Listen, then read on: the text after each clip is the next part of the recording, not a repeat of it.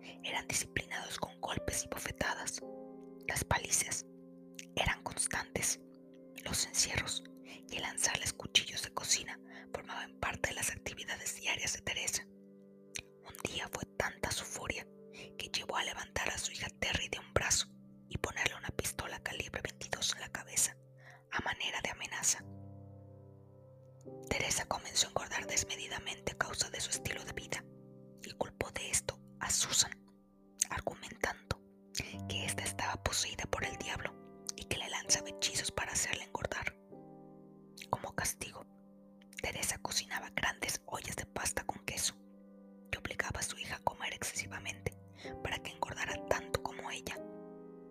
El ritual consistía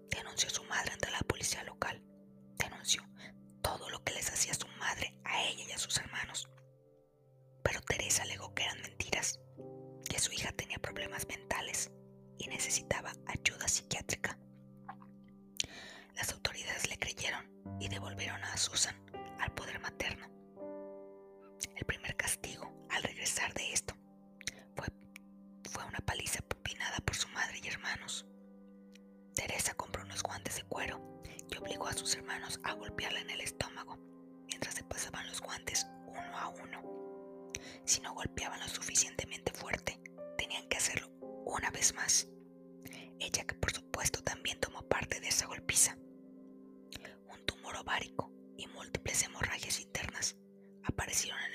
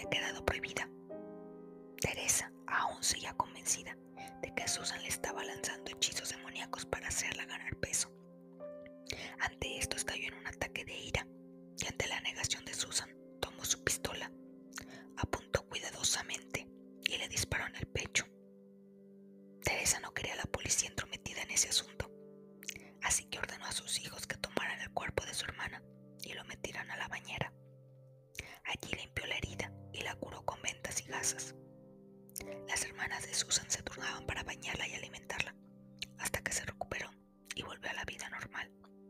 Pero la bala no atravesó el cuerpo de Susan, sino que quedó alojada en su espalda. En una ocasión después del balazo, Susan y Teresa entablaron una colorada discusión y esta última apuñaló a su hija en la espalda con unas tijeras. Las heridas no eran mortales, pero no dejaban de ser graves. Cansada de los abusos, pidió permiso para mudarse de casa y sorprendentemente su madre estuvo de acuerdo. Pero antes, la bala que había quedado alojada en su espalda debía de ser removida. Susan, movida por la ilusión de abandonar esa casa del horror, accedió. Días después la operación fue realizada. Teresa drogó a su hija con pastillas y alcohol, lo que mantuvo a Susan inconsciente por largo tiempo. Obligó a sus hijos varones a ayudarle en la cirugía. Con un cuchillo de cocina hizo que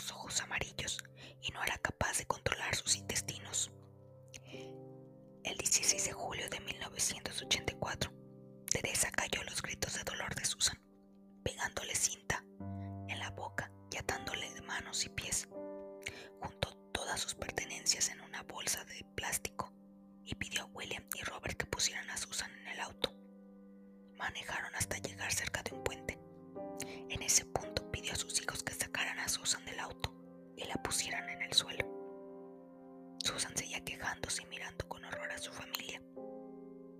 Teresa tomó entonces un bidón lleno de gasolina y roció el líquido sobre las cosas de Susan. Luego bañó a su hija con gasolina.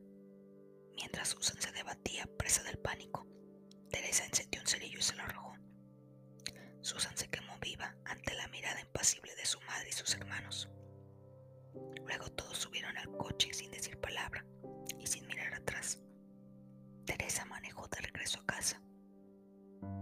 Pero aún quedaba otra hija, Sheila. Teresa, buscando un ingreso mayor al de su pensión, obligó a Sheila a prostituirse. Ella discrepó totalmente con la decisión de su madre, pero no se atrevió a desobedecer. Sabía el destino de su hermana Susan y no quería terminar igual. Trabajando como prostituta comenzó a llevar cientos de dólares a casa, por lo que Teresa casi estaba orgullosa de ella. Sheila podía ir y venir y hacer lo que quisiera. Irónicamente, trabajar como prostituta le había concedido su ansiada libertad. Teresa sospechaba que Sheila estaba embarazada y la acusó de tener una enfermedad venérea. Primero la golpeó hasta conseguir dejarla cubierta de moretones y después la encerró en un pequeño armario junto al baño. Debido a la localización y dimensiones, era increíblemente caluroso. Teresa advirtió a sus otros hijos que esa puerta debía permanecer cerrada en todo momento y tenían prohibido llevarle siquiera comida o agua. Teresa quería que confesara y eventualmente Sheila lo hizo, pero Teresa la acusó de mentir y el confinamiento siguió su curso. Tras varios días de encarcelamiento, se oyó un fuerte ruido dentro del closet. Fue el último sonido que escucharían allí adentro. Tres días después, abrieron el closet para descubrir el cuerpo en descomposición de Sheila, quien tras desesperados intentos de escapar había muerto de hambre y de sed. Teresa metió el cadáver en una caja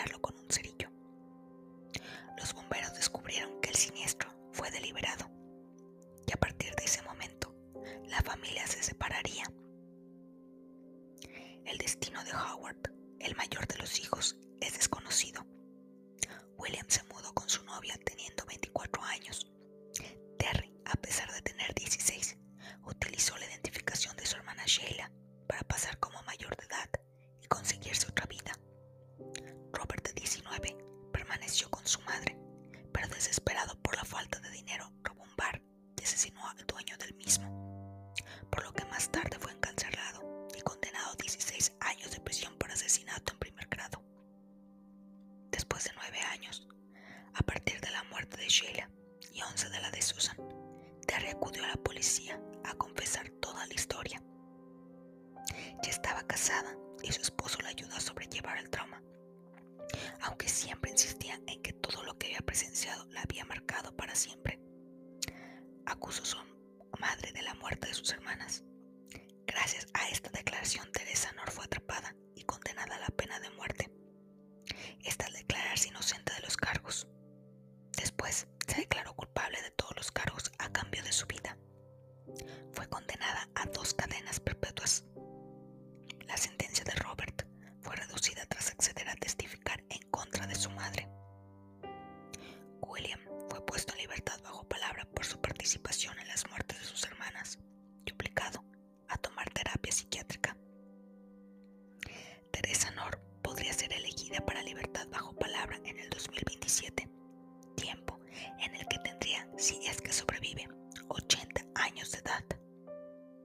Según la escala que desarrolló el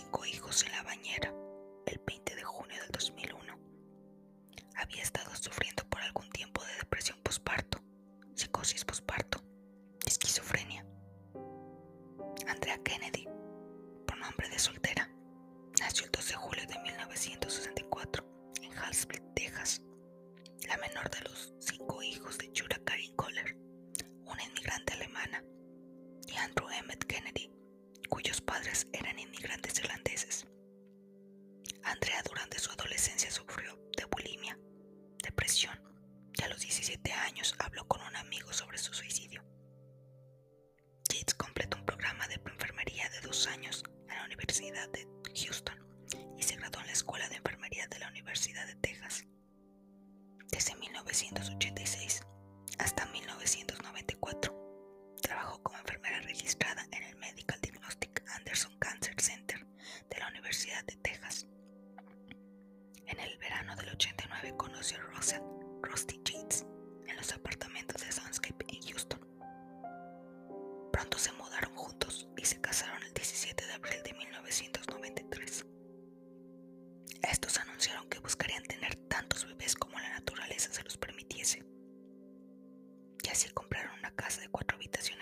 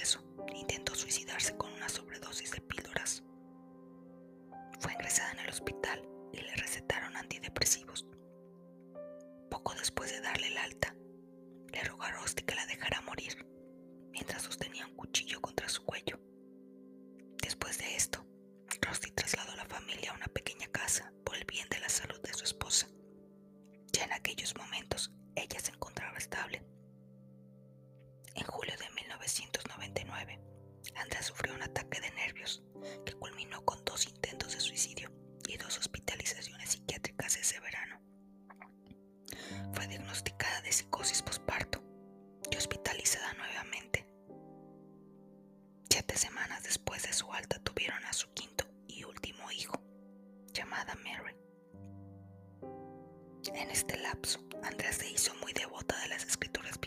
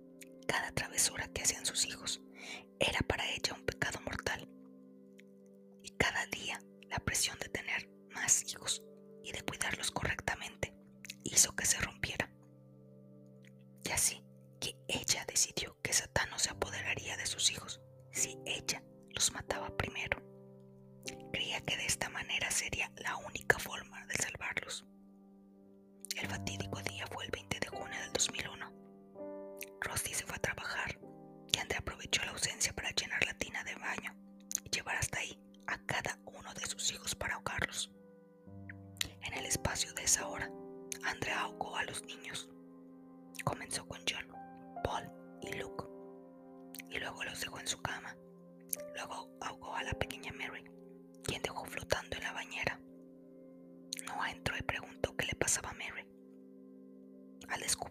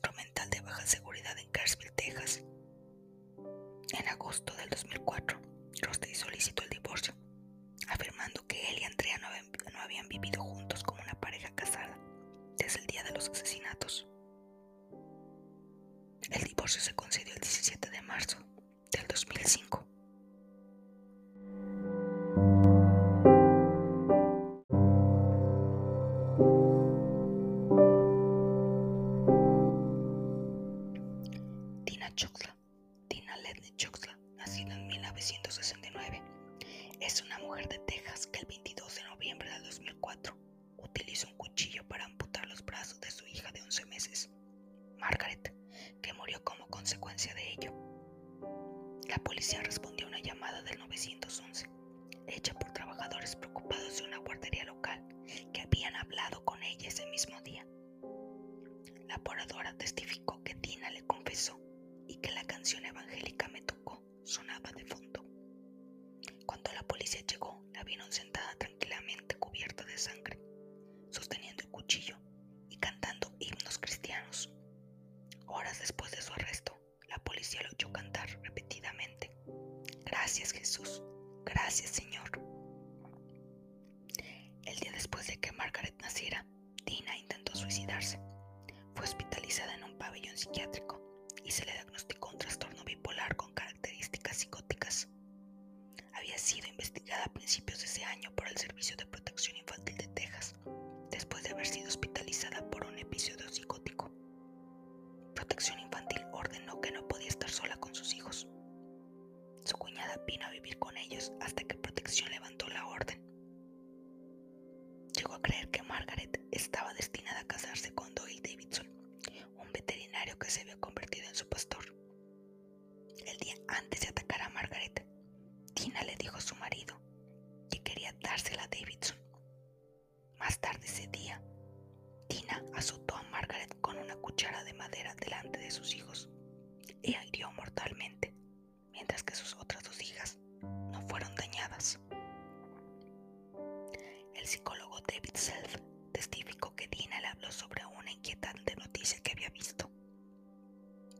se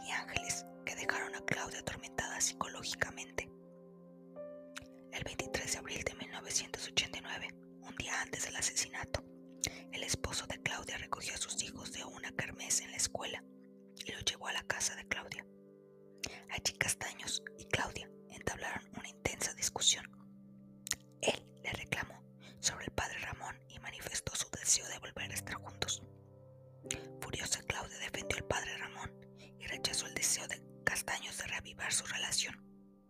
Antes de irse, Claudia amenazó a Castaños diciéndole que lo lamentaría.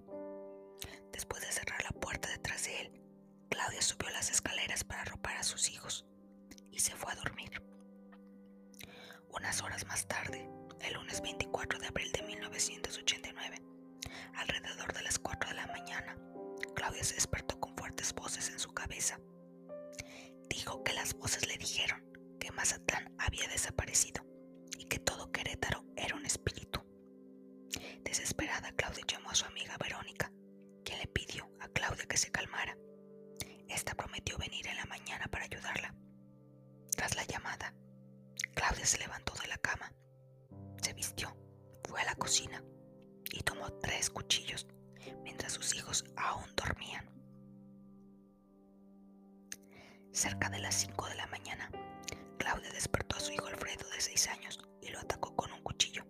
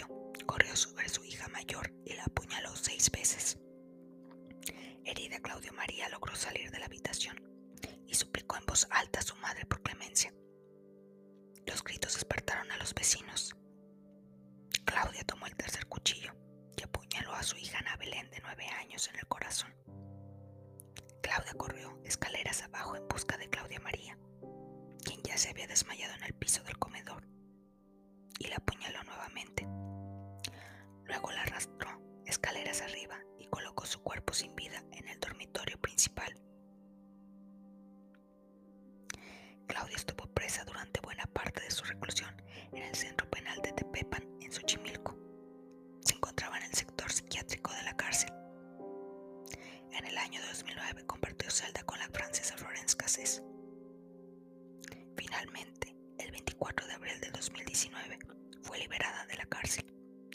Fue recogida del centro penal por una supuesta sobrina y según reportes periodísticos, fue trasladada a una residencia psiquiátrica de México. Su casa en Querétaro aún sigue en abandono. En la actualidad se desconoce ya el paradero de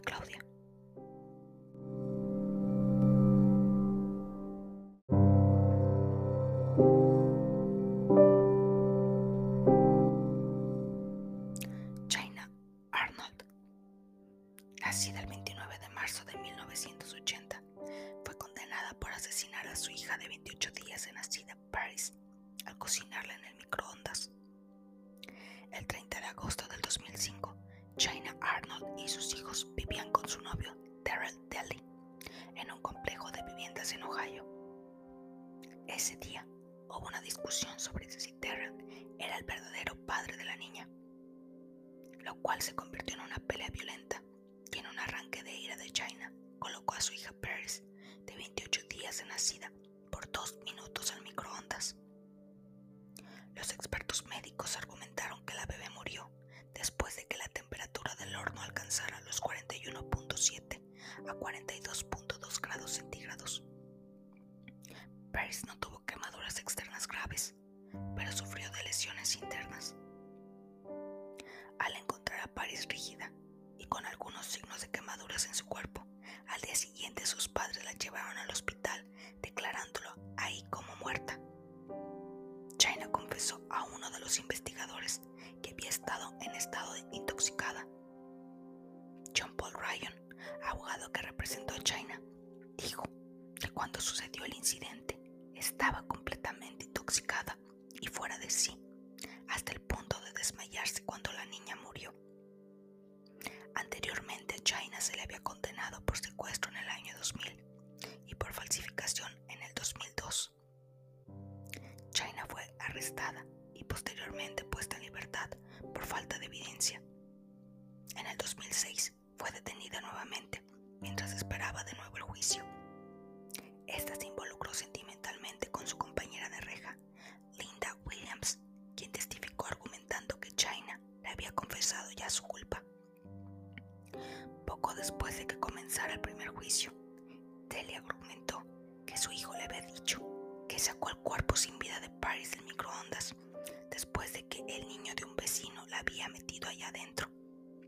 así que el juez dio por declarado un juicio nulo.